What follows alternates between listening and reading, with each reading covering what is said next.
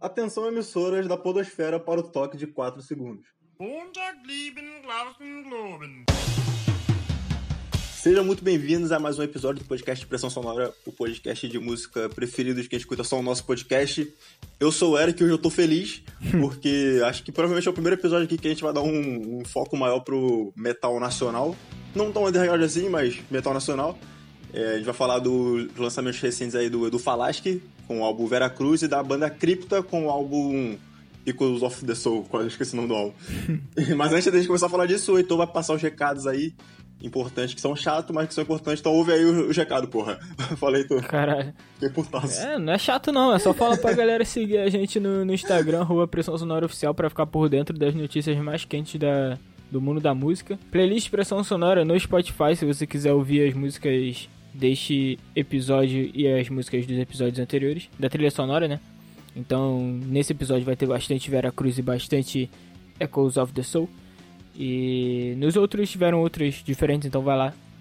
Segue a playlist Pressão Sonora no Spotify. Se você usa outra, outro, outra plataforma de streaming, só lamento por você, porque a gente só tem Spotify.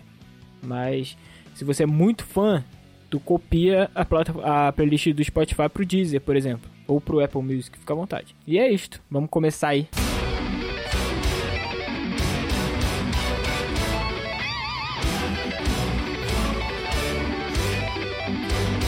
Então vamos começar pelo Veracruz, por ordem cronológica. O Veracruz saiu em algum dia de maio.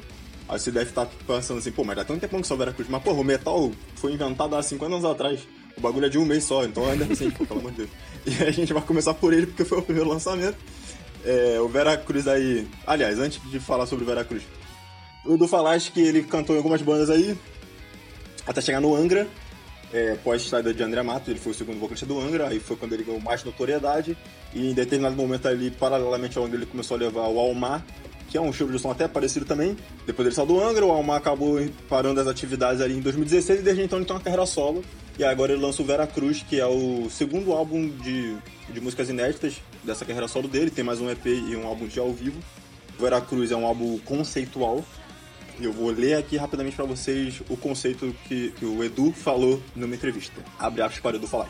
Veracruz tem como ponto de partida a cidade portuguesa de Tomar. Em 1482, uma criança, uma criança deixada na porta de um convento desperta a curiosidade de todos devido a uma peculiaridade. Uma marca de nascença que, séculos antes, foi mencionada em uma misteriosa profecia sobre a, extin a extinção da maléfica Ordem da Cruz de Nero. É a partir dessa característica que a história de Veracruz se desdobra e apresenta Jorge, que eu achei um puta nome bosta pra um personagem fictício, os caras ter dado um nome melhor, né? Enfim. apresenta Jorge, o portador da marca, que cresceu sob os cuidados da igreja e cheio de dúvidas. Afinal, que mensagens os pesadelos tão presentes em suas noites querem passar? Prestes a desbravar os mares, Jorge se depara com dilemas sobre sua identidade, missão, amor, amizade e intrigas. Por que tu tá rindo aí? Que eu falei Jorge, né? Jorge, o proprietário da marca, caralho. Não é proprietário, não, é portador da marca. Um portador, mesmo merda. Maluco empreendedor, porra, proprietário da marca. Enfim, aí terminando aqui o conceito. Feita a partir de elementos históricos e de ficção misturados, Vera Cruz é principalmente uma história sobre maniqueísmo, relações humanas, amor e ódio. Feito a partir de pesquisas na literatura da época para garantir fidelidade à ambientação do romance, Vera Cruz tem seu ápice em terras brasileiras, com Jorge adulto, integrante da esquadra do mestre da Ordem de Cristo, Pedro Álvares Cabral. Ou seja, Jorge é um grande filho da puta que chegou do Brasil e fez a merda toda que fez. Provavelmente, né? É, e aí é isso, é o álbum fala sobre isso aí, como eu já falei, é o segundo álbum da carreira solo do Edu Falaschi. São 12 faixas. E o que, que você achou, Heitor, do álbum? Primeiramente, você chegou a ouvir coisas antes dele sair, tipo de sim, essas paradas assim? Não. Eu achei, inclusive, que eu nunca ouvi esse álbum. Acho que você também, em algum momento, achou que você nunca ouviu esse álbum. Não, eu com certeza achei que eu nunca ouvi esse álbum. Porque, tipo, a gente não é grande fã de Power Metal. Eu já falei aqui que eu, que eu fui começar a ouvir Angra, que digamos que seja a maior banda de Power Metal do Brasil, quando eles lançaram o Omni, né? E aí depois do Omni que eu fui descobrir que existia Carry On, tipo, porra, Angels Cry, essas porra classicaça da, da banda eu fui descobrir depois do Omni, que é um álbum considerado foda-se. É, tipo assim, eu acho que o Omni nem é, nem é um power metal, né? Acho que o Angra tinha mais power metal, assim, mais no início, né? Tipo... Ah, é sim. Porque eles ainda misturam bastante metal melódico e heavy metal. Não, tipo, tem power metal lá, mas não é igual Carry On, tá ligado? É, é, mais prog, é mais progressivo. É, assim, é uma mudança, mas enfim. É, tô falando assim, sobre Angra ser uma banda de power metal. Eu comecei Sim. a ouvir depois de ter ouvido o Omni, né? E aí, cara, eu sabia da existência, eu acompanho o Aquiles mais do que eu acompanho o Edu, eu acompanho o Zero Dia do Falasque só na estreita dele com o Rafael Bittencourt, que passa lá no, no canal do Moita, que ele faz a cobertura total do Angra Verso. Aí a gente acaba vendo uma coisa ou outra do, do, do Falasque. No canal Heavy Talk aí, né? É bom dar o nome pro canal do cara também. É, canal, eu, falei, eu falei muito, é verdade, foi mal. Eu ia falar Heavy Talk, pensei Heavy Talk e falei muito. Eu, porra, negligenciava completamente esse, esse álbum e o até o DVD que eles lançaram antes, que já era com aqueles porque a minha lembrança do Edu era aquele Rock in Rio com a Tyre que eu falei aqui, né? Então eu sempre achei ele. Eu sempre julguei ele pelaquela performance. Sendo que eu nunca tinha assistido nenhuma outra. Então, tipo, bem filha da puta mesmo. E aí eu fui postergando o, o álbum. Até porque não é meu estilo favorito e porque eu achava que ele era um merda. Só que de falarem tanto, daqueles falar tanto e deles acabarem indo no flow pra, pra divulgar essa porra. Eu falei, não, beleza, eu acho que eu, eu, tenho, que, tenho que ver essa parada aí. É interessante, é, assim, é um projeto bizarro de bonito o que eles fizeram pra vender, sabe? É mesmo, velho. Teve o maior, maior cuidado com as paradas, né? Sim, porra, a capa é absurda. O, o, o boxe que eles fizeram é muito bonito. Tem esse lance do conceito que eu não me aprofundei tanto de verdade. O Aquiles fala muito que é, que é como se se o fã de Angra lá dos primórdios, lá do. do, do é, qual é o álbum que eles lançaram primeiro? O primeiro com o Edu, acho que é o Rebirth. É Rebirth. Não, eu não lembrava se, se o nome do álbum era Rebirth, mas é o álbum que tem a Rebirth. então ele fala que é como se fosse os fãs daquela época ouvindo eles de novo no auge, sabe? Eu tenho minhas dúvidas, porque o que o Aquiles fala muito é que ah, eu tô tocando com a mesma bateria que eu tocava no primeiro álbum, foda-se, mano. Porque a produção é completamente diferente, sabe? Isso não é minha concepção. Tudo bem que ele é um monstro, ele pode vir aqui e me desmentir. Mas eu, eu em questão de, de produção, não acho que seja tanto assim como ele diz, não. Mas é, de qualquer forma, é um bagulho, é uma performance altíssima. O que ele fala, ele falou bastante no Flow também sobre ele ter atingido velocidades que ele não conseguia atingir. Isso daí é real, de verdade no estúdio. O Edu tá cantando pra caralho, pelo menos. No ao vivo eu não sei. Só vendo pra ver, ainda não teve nenhuma performance ao vivo desse, desse álbum aí. No, no, no DVD do Rebirth of Shadow, sei lá, aquela porra que eles lançaram que foi proibido aqui no Brasil, ele tava meio fraquinho, eu achei que tinha muito overdub. Então não sei o que esperar dele. Eu não sei se eu vou mudar aquela minha impressão de que eu tinha do Rock in Rio. Mas falando de álbum em si, cara, eu achei pedrada atrás de pedrada, achei bonita algumas músicas, tipo Sky in Your Eyes é a minha favorita, porque tem a letra bonitinha, é uma baladinha e é bem amorzinho. Porra, não sei, qual, qual que, tu, que tu mais gostou desse álbum? Cara, hum, eu não sei, eu acho que pode ter sido Land Arroy, é, apesar de ser uma música gigantesca, mas ela tem vários elementos de música brasileira e tal. E ela tem vários altos e baixos, assim, tanto musicalmente falando quanto na, a, a, a, letra nem tanto, a letra tipo descreve um paraíso que os caras encontraram, não sei o quê. E sei lá, achei essa música muito, muito bem elaborada, assim, eu gostei dela. Mas a, é dessa que tu falou, não só ela, né, mas até outras também. Tem bastante balada, não sei, não sei se balada é o termo correto, mas tem bastante música que é mais lenta, com, com coisa de violão, uhum. assim, na levada do violão e tal. Eu senti até uma pegada um pouco folk em algumas músicas, incluindo a que você disse. E eu achei legal isso daí também, porque eu não sou muito fã de power metal. É, não que as músicas power metal do álbum sejam ruins, mas me, me soa um pouco repetitivo. Só que como tem bastante variação dentro do álbum, o álbum é legal, tá ligado? E eu fiquei muito intrigado com a história mesmo. Tipo, eu fiquei muito entretido na, lendo as letras, tipo, acompanhando a história, mó, mó amarradão, até certo ponto. Depois eu acho que começa a ficar um pouco mais lúdico, tipo, tu consegue acompanhar a história. Mas, eu, sei lá, a primeira metade, assim, até a música que eu falei, basicamente, tipo, a letra é bem narrativa, assim, é bem maneiro, tá ligado? É, eu, eu fui ouvir o álbum, eu falei que eu ouvi ele meio que relutante, né? Então eu botei ele pra malhar. Porque eu sabia que Power Metal, velocidade, pra malhar é da hora, né? E aí eu meio que eu não, não tive esse lance das letras, apesar de saber o conceito, né? Então eu ia ouvindo, mesmo que em inglês, eu tentando pegar ali as histórias, mas meu inglês é fraquíssimo, então não, não, não me aprofundei tanto no, nessa, nessa questão do, do conceito em si. Mas sobre esse lance do, dos elementos brasileiros, é, é uma parada da hora mesmo. The Ancestry já tem, no, bem no comecinho. Inclusive, abre muito bem essa, essa dobradinha de, de Burden, que é uma introzinha com a Dance, já começa a porradeira, já é muito foda. Lenda Roy, porra, é muito bonito também. grande pra caralho. Fire Fire, que lembra Fight Fire Fire do Metallica. É. É, lembra só no nome, né? Porque na só música. É- Porra, eu gostei muito desse álbum. É, sobre os elementos, cara, é, nessa música aí que eu falei na Land Rui, começa com um chocalhozinho, e aí, tipo, um uhum. som meio indígena e tal, que já, já que é a música, tipo, na, na história lá, a música que chega no Brasil, né? A embarcação chega no Brasil. Que o Jorge chega no Brasil. E aí já abre a música assim, então já ambienta com a parada toda. Depois começa um triangulinho lá, meio nada a ver, tá ligado? Que, tipo assim, tá uma parada de indígena, depois fica um triangulinho lá, parece que o cara tá no, porra, ouvindo o baião em, em 1500. Em alguns momentos eu achei meio, meio aleatório de entrar. Parece que eles botaram, botavam um triângulo só pra falar que tinha uns bagulho BR, tá ligado? Isso daí eu senti é, também. Mas eu gostei, cara. Eu achei que ficou legal. Tipo assim, pensando no contexto histórico, não faria muito sentido. Mas na música eu achei que ficou maneiro. Aí, nessa mesma música tem uns batuquinhos assim, né? Bastante percussão, tipo um bongo, sei lá, parece que o Jô Soares tá tocando na música. Que o Jô Soares tocava um bongo no programa dele. e aí, tipo, tem outras músicas também que tem os batuquinhos, que tem o um triângulo e tal. Eu gostei desse bagulho aí. Uma música que tem um negocinho tribal também é Face of the Storm, né? Que tem a participação lá do, do Max depois de não sei quantos anos sem fazer participação em lugar nenhum. Tirando as bandas dele, né? Obviamente, porque ele tem que participar das bandas dele. O que, que tu achou da, do, do Max, já que tu é fã pra caralho dele aí? Que tu, o que, que tu achou ele fazendo power metal? Então, é que tá o lance. Eu gostei que ele cantou do jeito dele mesmo. Tipo assim, não, não fizeram uma música especialmente para ele cantar. Tipo, a música fica na pegada do álbum. E ele canta do jeito que ele sempre canta nas músicas e tal, com o mesmo, mesmo, sei lá, mesmo tom de voz, mesmo técnica vocal, mesma métrica e tudo mais. E aí eu achei estranho. Tá ligado? Eu achei que ficou esquisito. Aí o Edu Falasco que discorda de você, porque ele disse no Flow que desde os primórdios dessa música ele compôs pensando no Max. E aí? Tá, mas não tem nada a ver com as coisas que o Max toca. É isso que eu tô querendo dizer. Tipo, achei que ficou bem. Tudo bem, ele, ele pode até ter pensado nisso, mas sem tirar a característica do que ele já tava fazendo no restante do álbum, tá ligado? E eu achei um pouco estranho. Não que eu achei ruim, não, mas sei lá, talvez é só uma questão de. Ficou diferente, tá ligado? Eu tô acostumado a ouvir o Max cantar num tipo de som e ele tá cantando num tipo de som diferente. Ele tá cantando do mesmo jeito, mas num tipo de som diferente. E aí eu achei que ficou um pouco esquisito assim a primeira, a primeira ouvida. Mas sei lá, não é ruim não. Eu acho que pode. Se eu ouvir mais vezes aí eu vou acostumar, tá ligado? We're the face of the storm. We're the waves of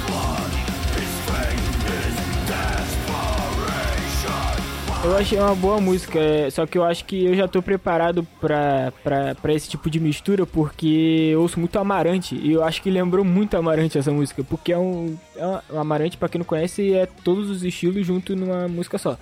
Os caras fazem power metal, reggae, techno, porra, gospel, reggae, ah, já falei reggae, enfim, trap na mesma música, e fica foda e com cultural, tá ligado?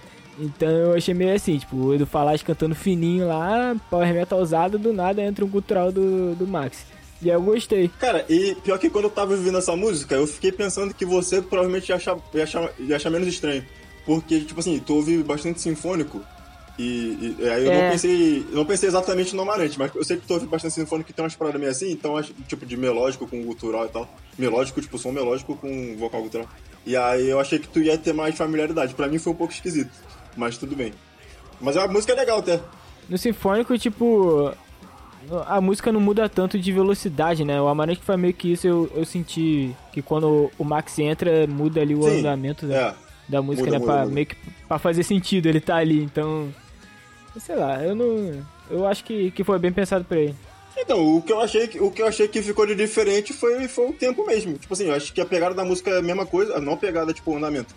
Mas é mesmo o estilo de som que tá sendo feito durante o álbum todo, só muda o tempo daí pra ficar um bagulho um pouco mais cadenciado e o Max entrar no jeitão dele lá. Uhum. Mas sonoramente falando assim, ficou um, um, instrumental melódico com um vocal gutural. E aí isso que eu achei esquisito. Mas é uma música legal. E a outra participação na última música é da Barramalha. E o que, que tu achou dessa participação aí? Lembrando que a gente já viu um show da Barramalha ao vivo. Fica aí o, o fun é do podcast. Eu me amarro quando surge aquelas brincadeirinhas lá. Diga cinco shows que você foi e uma é mentira. Eu sempre boto Elba Ramalho e o nego vota na Elba Ramalho, sendo que eu vi Elba Ramalho ao vivo. Não, desse, desse álbum aqui, se fosse botar, tipo, os três artistas aí, o Edu, o Max e Elba Ramalho, que é o artista que tu não viu ao vivo. Eu não vi o Edu só, que é o dono do álbum. É, não, eu não vi o Edu nem, nem o Max, então. Então fica foda. Cara, eu curti a música, só que eu achei ela muito longa. Não sei se longa de, de duração, mas longa assim de, de não passar. Eu achei meio, meio arrastada. Eu gostei do dueto ali, da, da combinação da, da voz deles. Eu gosto do timbre e do, do sotaque da, Caralho, tô com refluxo. Tô com. O Edu falaste que tinha refluxo, tá ligado? É um, é um, é um programa temático. Não sei. Enfim, é, tô tendo aqui refluxo em homenagem do Falasque. O... A música não é longa, a música tem 4 minutos, mas eu achei muito. meio, meio blé. Como eu disse, eu gosto bastante da, da voz da, da Elba, igual eu gosto da voz pra caralho do, do Zé Ramalho. Pô, acho que não. Eu esperava mais, basicamente. Eu, eu também acho que deixar as participações pro final do álbum. Tudo bem que é, tem todo o contexto do, do conceito, né? Então não sei se essa música poderia estar ali pelo meio do álbum, porque ela ser a última, tu meio que já chega nela meio, meio cansado, sabe? Então, é, eu gostei mais da participação da Ramalho do que da do Max, pelo lance que eu falei. Né, que a do Max eu estranho um pouco e tal. E da Elba eu achei legal, como uma baladinha assim, mas eu entendo isso que você tá falando.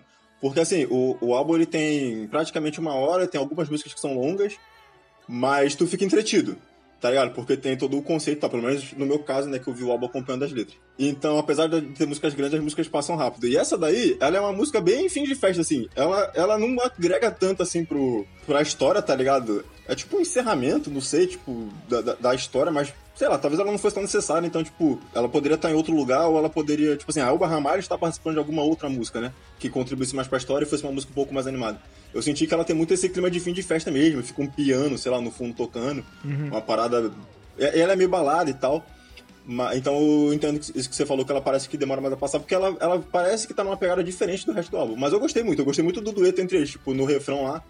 Ela fica, tipo, fazendo uma segunda voz e ela canta em português, né? O, pra quem tá curioso aí de ver a Borra Malha cantando em inglês, ela não canta em inglês, não. É. Mas o Edu tá lá cantando em inglês e ela fazendo segunda voz em português no refrão é maneirão, tá ligado? Eu gostei bastante do dueto entre eles dois.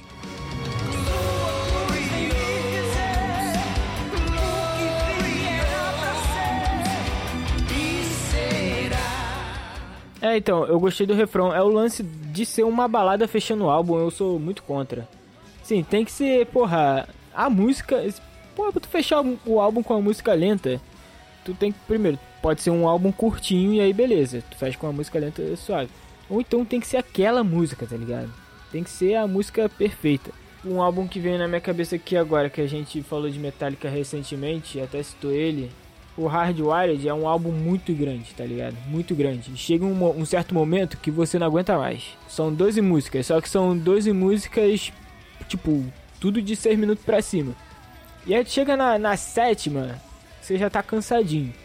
Aí tu vai até a décima primeira, tipo, beleza. Só que a última música, Spiral of the Bone, que tipo, é uma porradaria sincera, tá ligado? Até o final que, tipo, tu, tu termina o álbum, a tua última impressão do álbum é assim, esse álbum foi foda. Tu não termina o álbum falando assim, ah, sei lá, tá ligado? É por isso que eu acho meio estranho. Mas sim, já coloquei essa música na minha playlist, porque eu, ouvindo ela avulso, eu sei que eu vou gostar muito. Isso aí.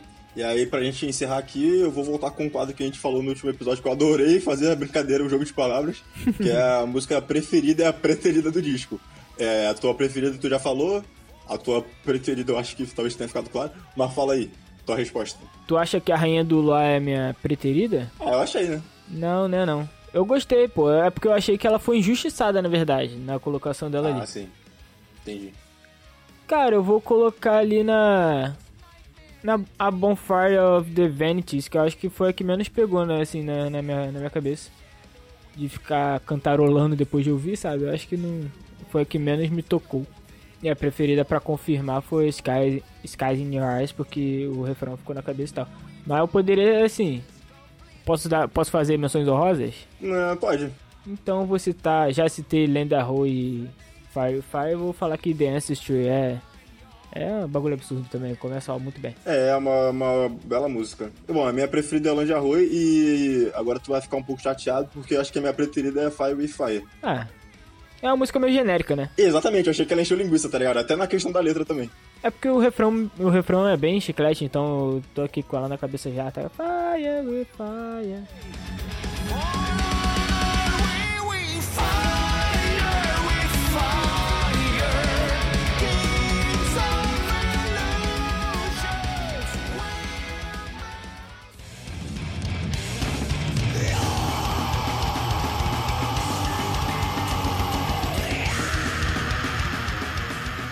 Agora vamos falar do álbum Echoes of the Soul, da banda Cripta.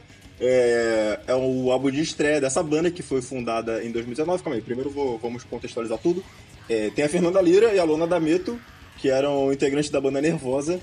É, aí em 2019 elas resolveram fazer um projeto paralelo, que era uma banda de death metal, que era a Cripta.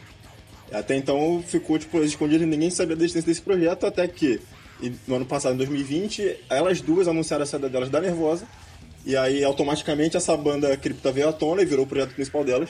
Depois elas completaram a formação ali com uma mina holandesa, que é a Sônia Nubes, ex-Burning Witches, e uma mina lá de Minas, que é a Tainá Bergamaschi. E aí agora elas lançaram o primeiro álbum delas, uma banda de death metal, é, formada somente por mulheres e com pessoas tipo, conhecidas aí do, da cena. Esse álbum já saiu saiu esse mês, então tem menos tempo do que o Dedo Falasque, então se você achava que o Dedo Falasque tava velho, esse aqui tá um pouco menos velho. Então agora tá lançamento mesmo, negócio quente. O que, que tu achou do álbum aí, Heitor? Cara, então, eu queria até pedir sua ajuda aqui, porque se eu não sou grande fã de, de, de power metal, de death metal, então eu sou, porra, uma negação, né? Qual é, qual é a banda de death metal que eu ouço, que eu nem sei definir? Eu acho que o que eu mais ouvi de death, mais próximo de death era Nervosa mesmo. Que era bem trash, né? Mas tinha... É, eu, eu não sei nenhuma banda de death metal que você escute. Você escuta acho... uma música lá do Torture Squad, tá ligado?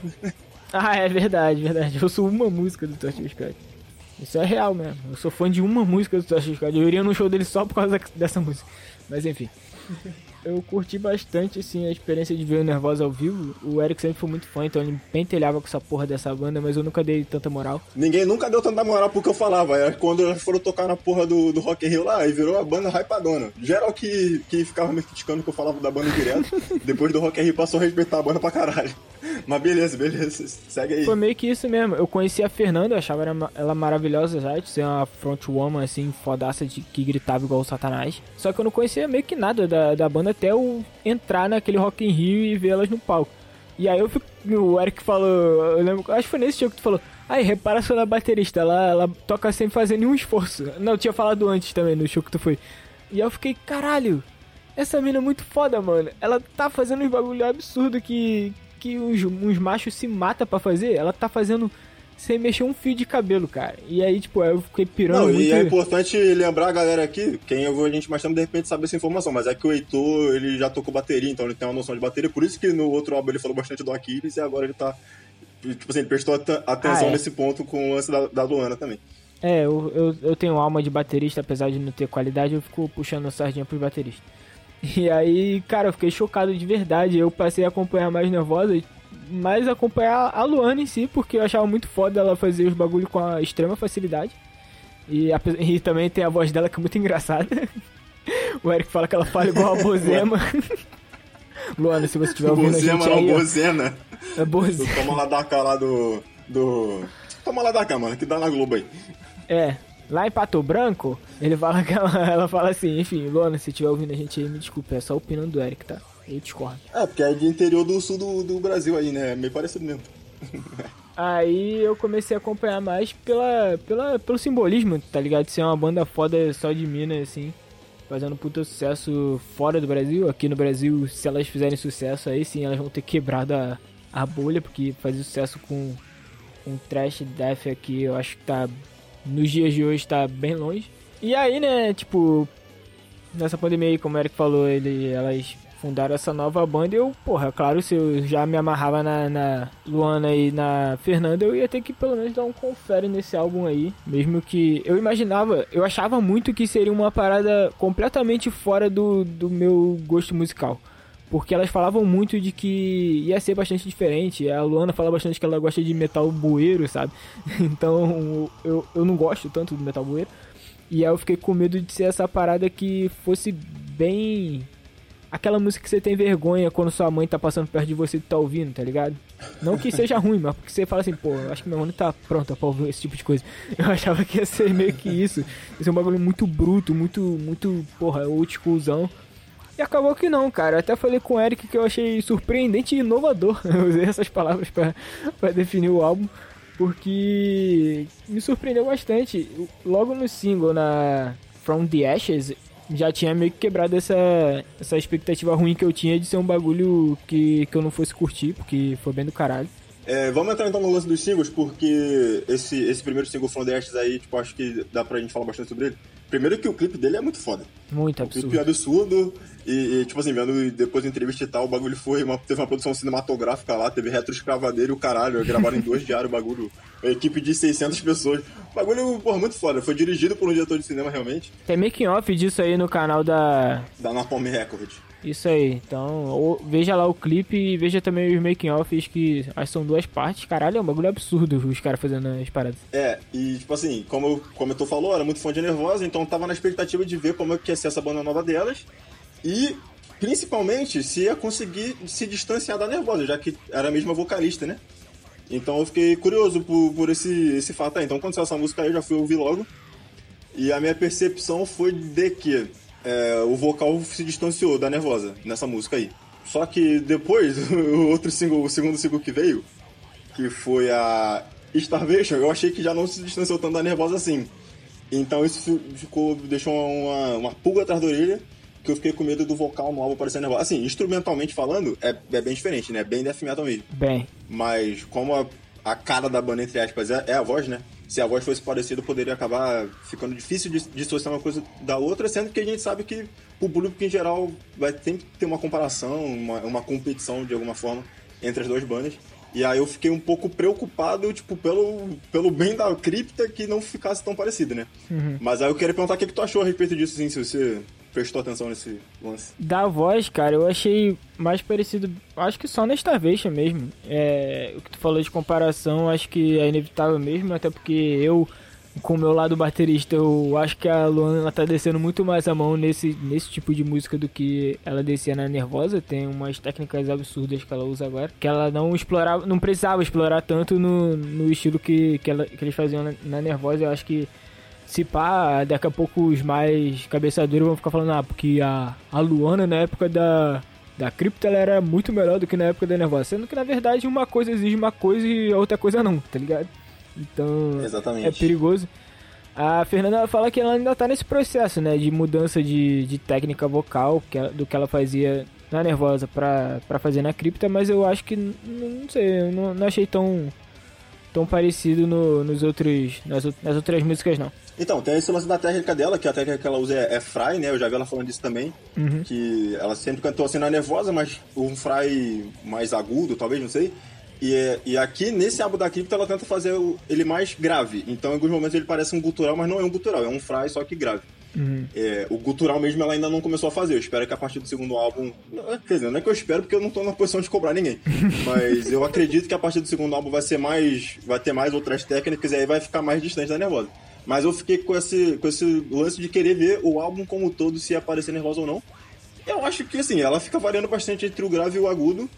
Com, a- com essa mesma técnica, então tem horas que é parecido. Mas eu acho que consegue se distanciar, fica uma parada diferente sim. Então, no final de contas, funcionou. E assim, tu Assim. falou que que espera que no próximo álbum, eu acho que o que ela já tá preparando é pra quando entrar em turnê, ela já ter essa técnica preparada e aí vai ficar a pulga atrás da orelha de como vai ser isso ao vivo, sabe? Eu acho que Pode ser. tem tudo pra ser mais do caralho ainda, esse pá vai estar com a voz encorpadona assim fazendo essa parada. Eu acho que, porra, pode ficar brabo. Sim. É, outra coisa que eu, que eu gostei no, no disco foi o trampo de guitarra, tá ligado? Porque tem muita banda que tem. São dois guitarristas, né? E tem muita banda que tem duas guitarras e que às vezes as guitarras ficam tocando a mesma coisa. E aí meio que não precisava.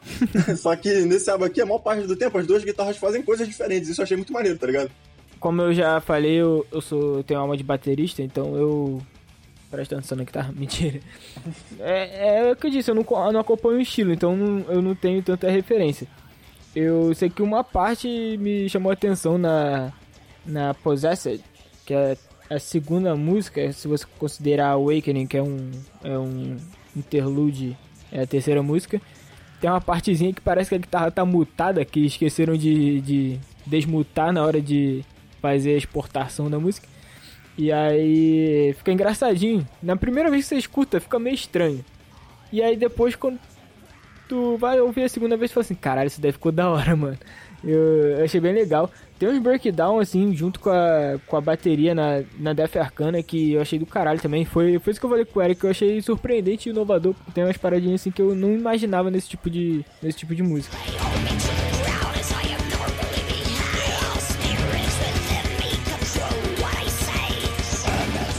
Eu não sei se breakdown é a palavra correta pra falar o que, que, eles, o que, que elas fizeram na Def Arcana, não, porque Não, eu achei. É uma paradinha tipo de bateria de escola de samba.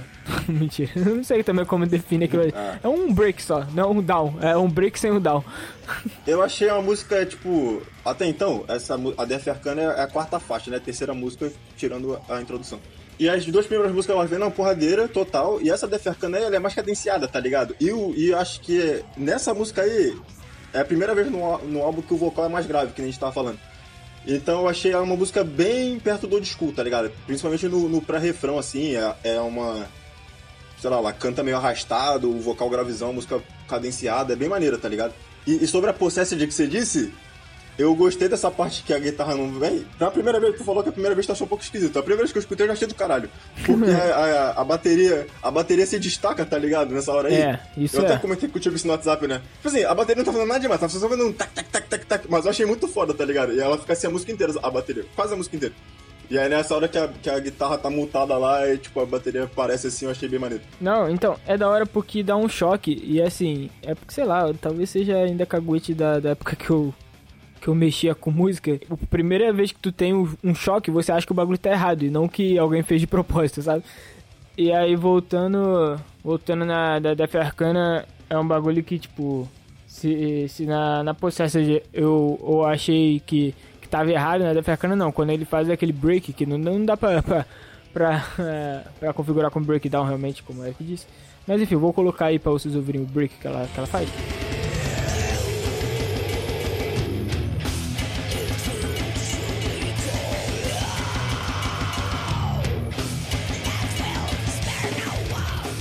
Foi a reação que o Eric teve de caralho, isso daqui é muito foda. E como eu disse, eu não esperava nesse tipo de música e, e tem, tem bastante coisa assim pelo resto do, do álbum. Eu não vou lembrar agora, eu já disse que eu tenho problema pra, pra relacionar nome à música, então não sei te dizer exatamente.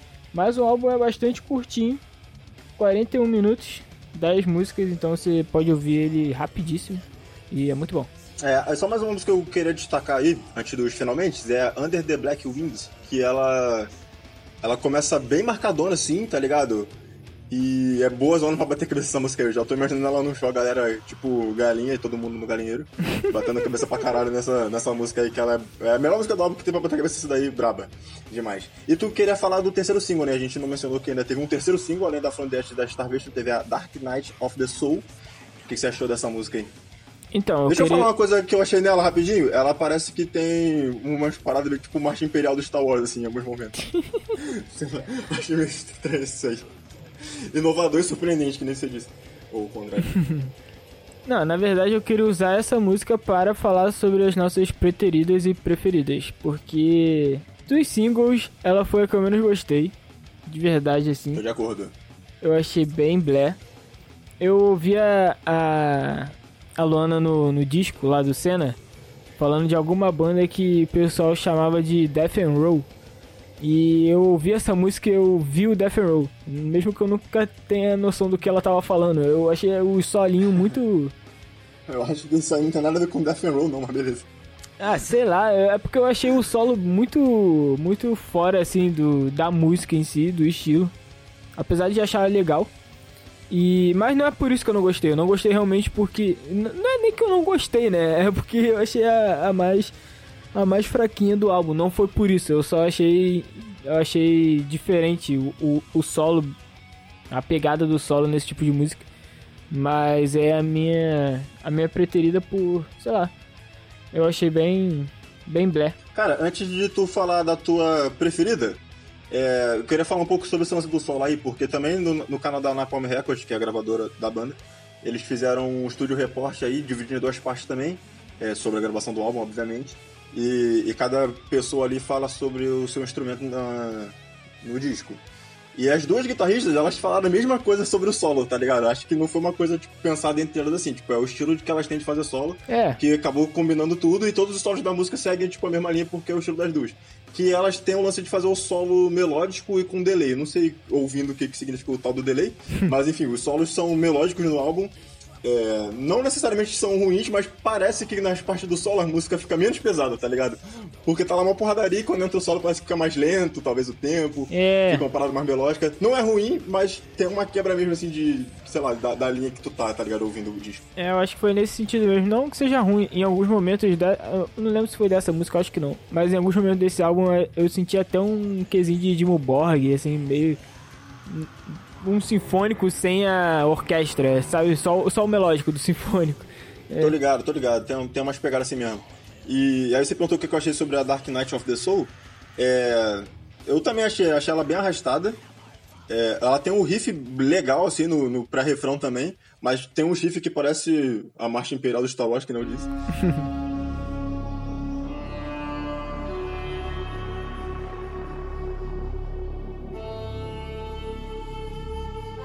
É, também foi a música que eu foi a música que eu mais gostei, cara. Também é a minha preferida do álbum essa daí também. Apesar de ter sido single, e teoricamente os singles são as melhores músicas do álbum, né? Pelo menos na concepção da banda. É, no nosso consenso aqui é a nossa preferida, né? É verdade. Acho que é a primeira vez, talvez, que a gente tem um consenso nesse, nesse sentido. Não sei. Tam- né, não, acho que no load acho que a gente concordou. Não, acho que de preferida, de preterida, acho que é a primeira vez. É. E fala aí, e fala aí então agora qual que foi a tua preferida do, do álbum. Ah, cara, From the Ashes. Eu acho que a From the Ashes era a que, que o meu ouvido tá mais preparado pra ouvir, sabe? É, não é tão old school quanto a, quanto a Death Arcana, ela não é tão arrastada quanto as outras do álbum, ela é ali um meio termo. Então eu achei, achei uma puta música. Tipo, a esse foi um single acertado pra caralho. Também o clipe colabora, porra, pra caralho, porque é um bagulho absurdo. Então tu, tu vendo o clipe, é impossível você não gostar dessa música. Mas eu vi ela sem um clipe e já gostei, então, enfim. Minha favorita é From the Ashes, muito foda. É, a minha então pra não ficar igual, e também porque eu tenho uma certa dificuldade de escolher a preferida, mas eu vou ficar com a Possessed lá. Aquele lance da guitarra muda eu gostei pra caralho. Não que eu tenha desgostado do trabalho de guitarra. Eu elogiei bastante, inclusive, aqui durante o podcast. Mas eu achei um bagulho diferente assim que ficou, que ficou bem marcado assim. Tem outras músicas bem legais também, mas eu vou ficar com Possessed. Pois é. E sobre a From Dashes, cara, só pra encerrar aqui, ela tem. Depois que a música acaba, fica um sonzinho lá, que é o mesmo som instrumental da faixa de introdução.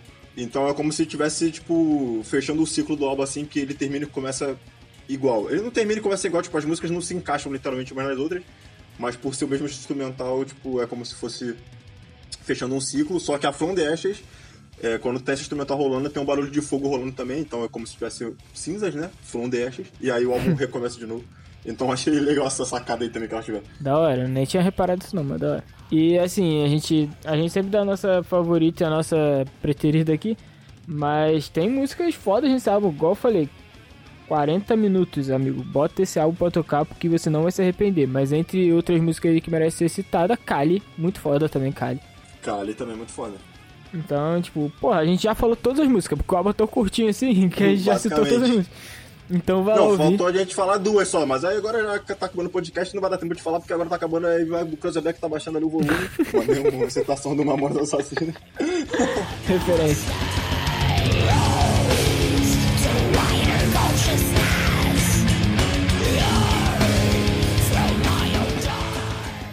Então é isso. Então aqui encerramos nossas resenhas desses dois álbuns do Metal Nacional. Esperamos falar sobre mais Metal Nacional em breve aí, se você quiser sugerir coisas pra gente falar de Metal Nacional ou não. Mas se for sugerir, de preferência sugere Metal Nacional. Sugere lá pra gente lá nos, nas nossas redes sociais, o Heitor vai dar as nossas redes agora. Já falei no início, se tu não, se tu não ouviu, volta lá no início e ouve. Que otário. Segue lá no, no Instagram, arroba Pressão Sonora Oficial. No, a gente tem um e-mail também, se você for muito formal, você pode mandar pro podcast pressãosonora.gmail.com sua proposta de patrocínio, se você quiser patrocinar a gente. E suas sugestões de pauta também, a gente aceita. E a gente tem a playlist com as trilhas sonoras do Pressão Sonora. Então segue lá no Spotify, playlist Pressão Sonora com as trilhas sonoras de Pressão Sonora. Cabeleira Leila. Sanduíche. Até a próxima, valeu, falou.